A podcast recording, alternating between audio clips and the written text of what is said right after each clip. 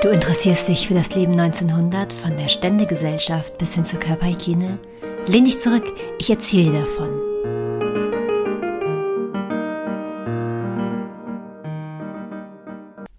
Herzlich willkommen bei meiner allerersten Folge der Podcast-Serie Leben 1900. Ich bin Svenja, ich bin das Hausmädchen. Ich habe 1906 in einem Gutshaus in Norddeutschland gelebt. Wie beginnt man eine Zeitreise? Warum erzähle ich euch davon? Warum gibt es diese Podcast-Serie überhaupt? Die Zeitreise hat vor 20 Jahren stattgefunden im Rahmen eines Projekts der ARD, eine sogenannte Doku-Soap. Und 20 Menschen sind in das Jahr 1906 gereist und haben gelebt dort mit Haut und Haaren in einem Gutshaus. Ich war das Hausmädchen und da es keine Zeitzeugen mehr gibt aus dieser Zeit, sind leider mittlerweile alle verstorben und nur sehr wenig Menschen in den Genuss einer Zeitreise gekommen sind. Und mich vor allen Dingen immer noch jede Menge Fragen von euch erreichen. Es gibt tatsächlich immer noch Leute, die sich das mittlerweile sehr in der Qualität sehr schlechte die äh, Serie auf YouTube angucken, habe ich gedacht, okay, ich bin super schlecht im Antworten von Instagram-Nachrichten oder Facebook-Nachrichten oder auf welchen Kanälen auch immer mir, ihr mich erreicht. Da starte ich eine Podcast-Serie und wir reden über das Leben 1900, über all eure Fragen, über Dinge, die hinter den Kulissen passiert sind, über ähm, Wissen, was man vielleicht, was, was euch interessiert wie das Leben damals war. Und auch über äh, Dinge, die in der Serie gar nicht vorkommen, die wir aber erlebt haben, weil einfach das äh, Sendeformat nicht ausreichend war für all das, was da wirklich passiert ist.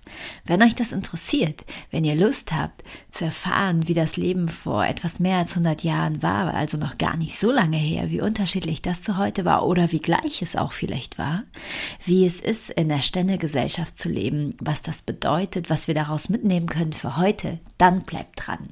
Ich werde euch davon erzählen und heute geht es darum, wie man überhaupt eine Zeitreise startet, wie man es schafft, von dem Jahr 2004 damals im Jahr 1906 anzukommen was so die ersten Hürden waren, was man getragen hat, wie der Kleiderschrank ausgestattet war, dann bleibt dran, darum geht es heute.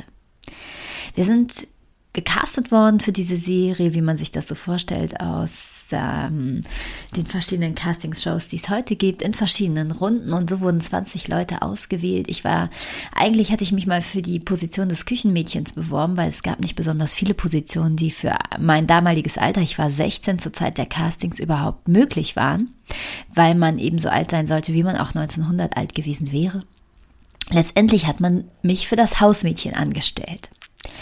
Wir sind dann ähm, mehr oder weniger informiert worden über das Leben 1900. Wir haben mal eine kleine Mappe bekommen mit ein paar Bildern drin, wie Hausmädchen so ausgesehen haben oder eben die jeweilige Position und ein bisschen so der Tagesablauf. Das war mir also schon klar. Ich selber habe mich nicht weiter belesen. Ich glaube, es lag einfach an meinem Alter damals. Ich hatte jede Menge zu tun. Ich war im Abi, in den Vorklausuren ich war Funke Mariechen im Kölner Karneval, habe also viel Freizeit mit Tanzen verbracht und ähm, war meine meine Mentalität mit 17 war einfach, glaube ich, so it could wie it could. Und dann bin ich äh, also irgendwann an Tag X, das muss ungefähr Anfang April gewesen sein, denn wir haben April, Mai in diesem Haus gewohnt, in einer Zeitschleuse in die Nähe des Gutshauses gereist und habe all meine Kleider alles, was ich getragen habe, dort abgegeben. Bin also völlig nackig gewesen, kein Handy mehr, keine Ohrringe, zum Beispiel auch keine feste Zahnspange, denn ich trug tatsächlich eigentlich eine feste Zahnspange. Die ist natürlich nicht in der Zeitschleuse rausgekommen, sondern einige Zeit vorher beim Zahnarzt. Also auch die habe ich abgelegt und bin dann eingekleidet worden, ganz neu mit meiner Ausstattung 1900. Als Hausmädchen oder als Frau, Mädchen generell trug man eine Unterhose, die man sich so vorstellen kann wie so eine Pumphose, die bis zu den Knien ging. Das Wort Unterhose war damals noch ein bisschen verpönt. Es gab die Unterwäsche an sich erst ungefähr ab 1870, weil man eben gar nicht in der Lage war, Dinge zu waschen. Also Wäsche, tägliches Wechseln war das sowieso nicht. Und das hatte sich gerade erst etabliert, hatte sich aber schnell etabliert. Es gab drei verschiedene Modelle generell zu dieser Zeit eine geschlossene, eine, die hinten am Popo geknöpft wurde zum Öffnen und eine, die komplett im Schritt offen war. Ich hatte ein geschlossenes Modell. Die offenen Modelle waren ziemlich praktisch, weil man erstens mal äh, für den Toilettengang sich nicht ausziehen musste, weil es war unter Umständen ja auch ziemlich kalt. Und ähm, das hatte auch noch immer so ein bisschen ähm, den Hintergrund, dass eben, dass eben nicht täglich gewaschen wurde. Also ein Unterhose bis zu den Knien, darüber trug man ein Unterhemd, was ungefähr auch bis zu den Knien ging. Auch Unterhemden gab es ungefähr zwei oder drei Modelle zu dieser Zeit, mit Spitze, ohne Spitze, mit Abnähern an den Brüsten, ähm, ohne Abnäher. Ich hatte ohne Abnäher, mit ein bisschen Spitze an den Armen. Und der Mann besaß davon auch maximal vielleicht zwei. Also die hat man wirklich, man kann sich das vorstellen, vielleicht mit Glück einmal die Woche gewaschen beziehungsweise mit Fleiß. Das war ja meine Aufgabe, die Unterwäsche aller zu waschen. Und darüber ein Unterrock aus Filz, weil es eben sehr kalt war im, im Frühjahr noch. Darüber einen normalen Rock, eine Bluse und eine Schürze.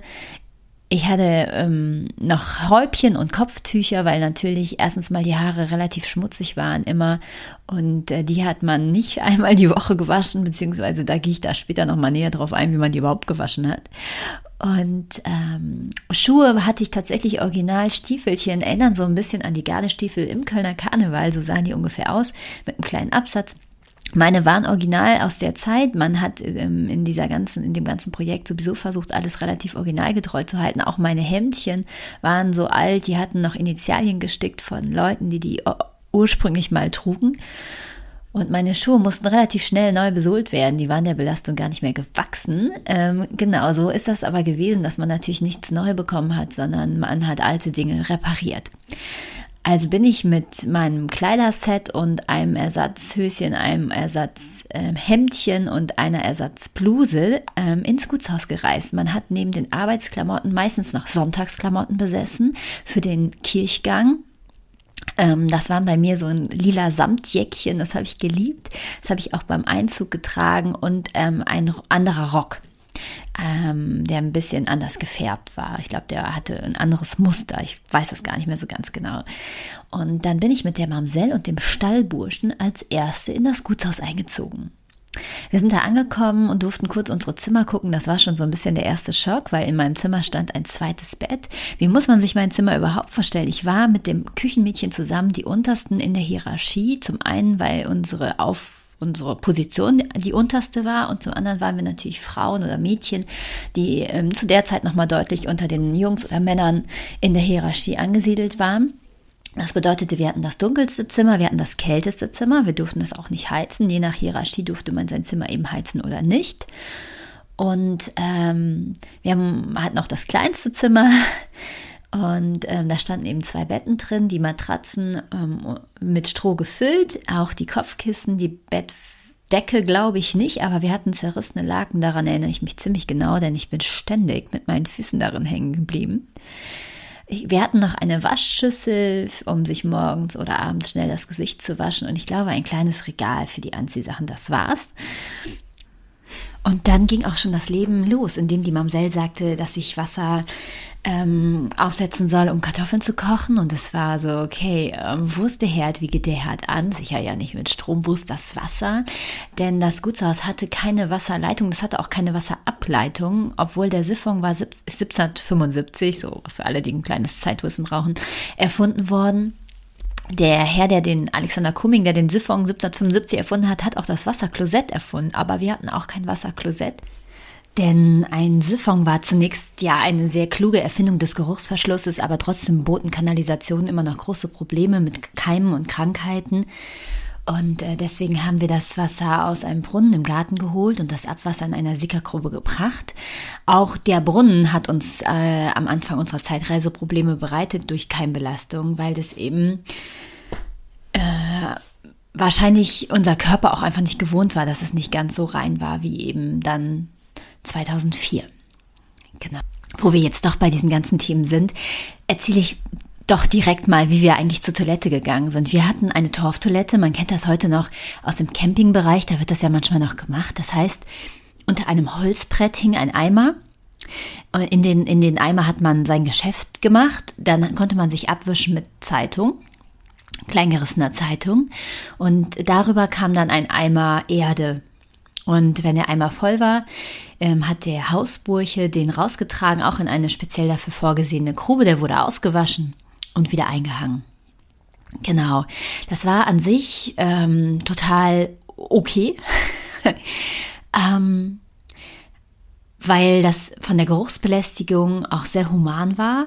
Man hat ja auch ähm, nicht gesehen, was drin war, weil immer die oberste Schicht Erde war, es sei denn, der Eimer war zu voll. Und äh, das mit der Zeitung war auch an sich völlig in Ordnung. Man konnte die ja so ein bisschen zusammenknüllen, dann ist die auch weicher geworden. Man, Druckerschwärze, okay, ihr könnt euch alle vorstellen, dass die ähm, abgefärbt hat. Ähm, das, was ich jetzt so als Mädchen sagen würde, was ähm, eher das Problem war, war die Sache mit der Monatsblutung an alle Frauen und Mädchen da draußen. Die Männer ist das, für die Männer ist das wahrscheinlich nicht ganz so spannend. Es gab natürlich keine Tampons oder Hygieneartikel, wie wir die heute kennen sondern man hatte ein Fließtuch, was ähm, auf der einen Seite eine Schlaufe hatte und auf der gegenüberliegenden zwei Bänder. Dann hat man das so zusammengewickelt und sich umgebunden ähm, mit Zeitungspapier sich sauber zu fühlen, war schwierig, weil man hatte jetzt auch kein Wasser auf der Toilette oder so BD-artige Zustände, dass man jetzt sich nochmal eben gewaschen hätte. Um Gottes Willen auf keinen Fall. Man hat sich sowieso sehr selten gewaschen. Und das war schon nicht so schön. Zumal ähm, in diesem Haus haben 20 Menschen gelebt. Ich müsste jetzt abzählen, wie viele davon Frauen waren. Aber ich habe die Wäsche gemacht. Das heißt, ich habe auch die Binden der Damen gewaschen. Ja, ähm, das ist so das, das Thema, was mir bei der Toilette einfällt, was, was nicht so ganz so angenehm war. Das andere war völlig in Ordnung. Ja, man, wenn man sich den Magen verdorben hat, was durchaus vorkam, weil es ja keinen Kühlschrank gab, dazu erzähle ich aber auch noch mal mehr, dann äh, war das vielleicht auch nicht ganz so nett. Aber äh, man, wir haben ja im Grün gewohnt. Da gab es dann auch andere Lösungen, als auf die Toilette zu gehen. Ähm, ansonsten war das, äh, das äh, die Art des Geschäftes. Ähm, es gab zwei Toiletten, eine im Gesindebereich. Bei uns war das ein karger Raum, wo wirklich nur ein Holzbrett war mit dem Eimer drunter. Dann hatten die Herrschaften eine Toilette, das war ein etwas schönerer Raum, der war geweißt, ähm, das war so ein bisschen thronartig. Und man konnte, glaube ich, aus dem Fenster gucken ähm, nebenbei. Und dann gab es natürlich Nachttöpfe, die äh, unter den Betten standen. Jedes Bett äh, der Herrschaften hatte einen Nachttopf. Das Gesinde hatte keine Nachttöpfe. Das wäre auch einfach nur zusätzliche Arbeit gewesen, beziehungsweise wir haben die nicht benutzt. Ähm, da, bei der Herrschaft war das ja so, dass wir die entleert haben und dass es für die jetzt kein größerer Aufwand gewesen ist, als einfach in den Topf zu machen. ich überlege gerade, es gab bei den Herrschaften ein Zimmer mit einer Badewanne, ob da ein Klosett drin gewesen ist, aber nein, da war definitiv keins drin. Nee. Ja, das äh, so viel zur ähm, Situation Toilette, Wasserleitung, Abwasser, Frischwasser. Die ersten drei Tage haben wir dann also damit verbracht, zu üben, wie wir uns gegenseitig anzusprechen haben. Das alles stand in unseren Leitfäden. Jeder von uns hatte ein kleines Büchlein mit einem Leitfäden, Leitfaden. Ich für meinen Teil habe mich im Feuermachen geübt, denn es war meine Aufgabe, morgens die Öfen anzuheizen. Und es waren einige Öfen. Ich glaube, es waren so elf. Ich müsste es jetzt nochmal durchzählen, aber es waren viele. Wir haben uns, äh, wir haben uns darin geübt, in diesem Leben zurechtzukommen, weil eben dann am dritten Tag die Herrschaftsfamilie eingezogen ist und dann wurde es ja nochmal richtig ernst und die Arbeit ist dann auch deutlich ähm, hat dann deutlich zugenommen. Ja, das war der Beginn der Zeitreise. Und äh, so haben wir uns relativ schnell in das Leben eingefunden von 2004 zu 1906. Vielleicht noch ein kleiner Exkurs, wie das eigentlich mit der Kamerasituation war. Man kennt das ja aus Big Brother oder so, dass die Kameras an den Decken hängen, dass seine Stimme aus dem Off zu uns spricht. Ähm, so war das nicht. Ähm, wir haben zusätzlich zu den Klamotten, die ich zu Anfang äh, erzählt habe, eine kleine Mikrofontasche getragen. Mit einem Akku drin. Ab und zu hat mal einer unter den Rock gepackt und hat den Akku getauscht. Ähm, das heißt, unser Ton ist schon durchaus den ganzen Tag abgehört worden von Tonleuten, die separat in einem Nebengebäude saßen. Die Kameras selber waren reale Menschen, Kameramänner. Es hingen keine Kameras an irgendwelchen Decken oder Winkeln, sondern es waren immer Menschen dahinter. Und wir haben die die Schatten genannt, weil die kamen und gingen nach einem Prinzip, was nicht zu erkennen war. Also wir wussten nie genau, kommt, geht jetzt die Tür auf und die Kamera kommt rein oder nicht.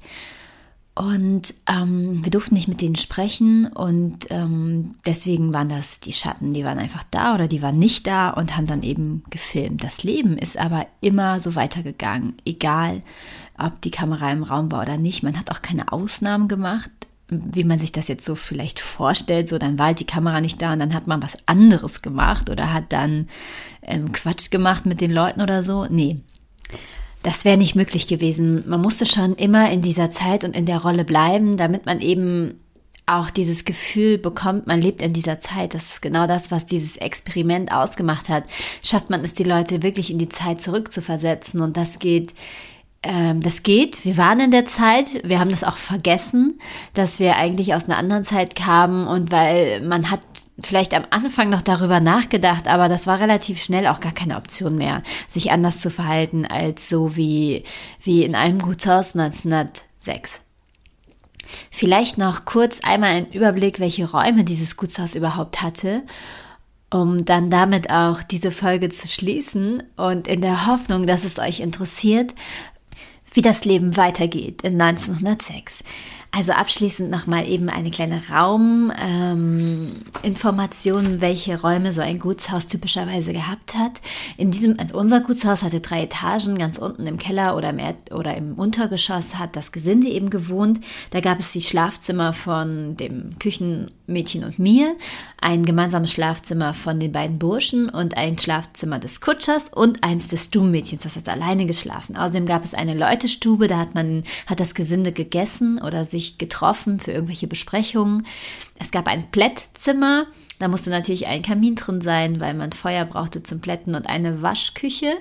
Dann gab es einen Fleischvorrat und eben die richtige Küche, die am Ende des Ganges lag. Und die wiederum hatte nochmal einen Gemüsevorrat, einen Trockenvorrat und einen Holzvorrat. Unter der Treppe war ein sehr dunkler Raum, der sogenannte Weinkeller, der nicht nur dunkel, sondern auch kalt war, weswegen da auch das Eis zur Kühlung der Lebensmittel gelagert wurde und das stille Örtchen. In der Hauptetage oder dem Erdgeschoss gab es neben der großen Diele dann ein Arbeitszimmer und eine Bibliothek und ein Herrenzimmer. Alle drei Zimmer natürlich Zimmer, die eher vom Gutsherren auch benutzt wurden. Es gab einen Salon, da stand ein Klavier oder ein Flügel drin, das weiß ich gar nicht mehr so ganz genau, ein Speisesaal, ein Damenzimmer, eine Anrichte. Die Anrichte natürlich ähm, in Verbindung mit einem kleinen Fahrstuhl zur Küche, ähm, wo das Stubenmädchen und der Diener ähm, die Speisen vorbereitet haben und die Toilette der ähm, Herrschaft. Dann gab es ein weiteres Geschoss mit den verschiedenen Schlafzimmern. Da hat erstmal vom Dienstpersonal die Mamsell und der Diener geschlafen, dann aber eben auch das Kindermädchen oder das Fräulein und der Lehrer. Der Lehrer hat natürlich angrenzend zur Schulstube geschlafen und dann lagen dort noch die Kinderzimmer und das Elternschlafzimmer der Herrschaften sowie ein kleines Bad und ein äh, Schlafzimmer für einen Gast. In unserem Falle war das der Sommergast. Ja, das, ähm, das war das Gutshaus. Es lag ähm, auf einem alleinstehenden Grundstück, was erstens natürlich sehr kennzeichnend für die Gutshäuser generell ist, aber auch für die Drehbedingungen sehr wichtig war, dass uns nicht das Leben von 2004 eingeholt hat. Und in ähm, in Wirklichkeit hätten wir natürlich unsere Lebensmittel selber produziert, aber in, in, im Rahmen dieses Projektes gab es nur einen Stall für die Pferde, die der Kutscher mitgebracht hat. Was wir genau gegessen haben, woher die Lebensmittel kamen und, und, und, und, und, hört ihr in der nächsten Folge. Ich würde mich total freuen, wenn ihr mir Gesellschaft leistet und euch unbedingt bitten, mir alle eure Fragen die dieses Leben betreffen, zu schreiben. Ihr findet mich auf Instagram oder Facebook. Und ähm, dann freue ich mich, wenn wir uns wieder hören.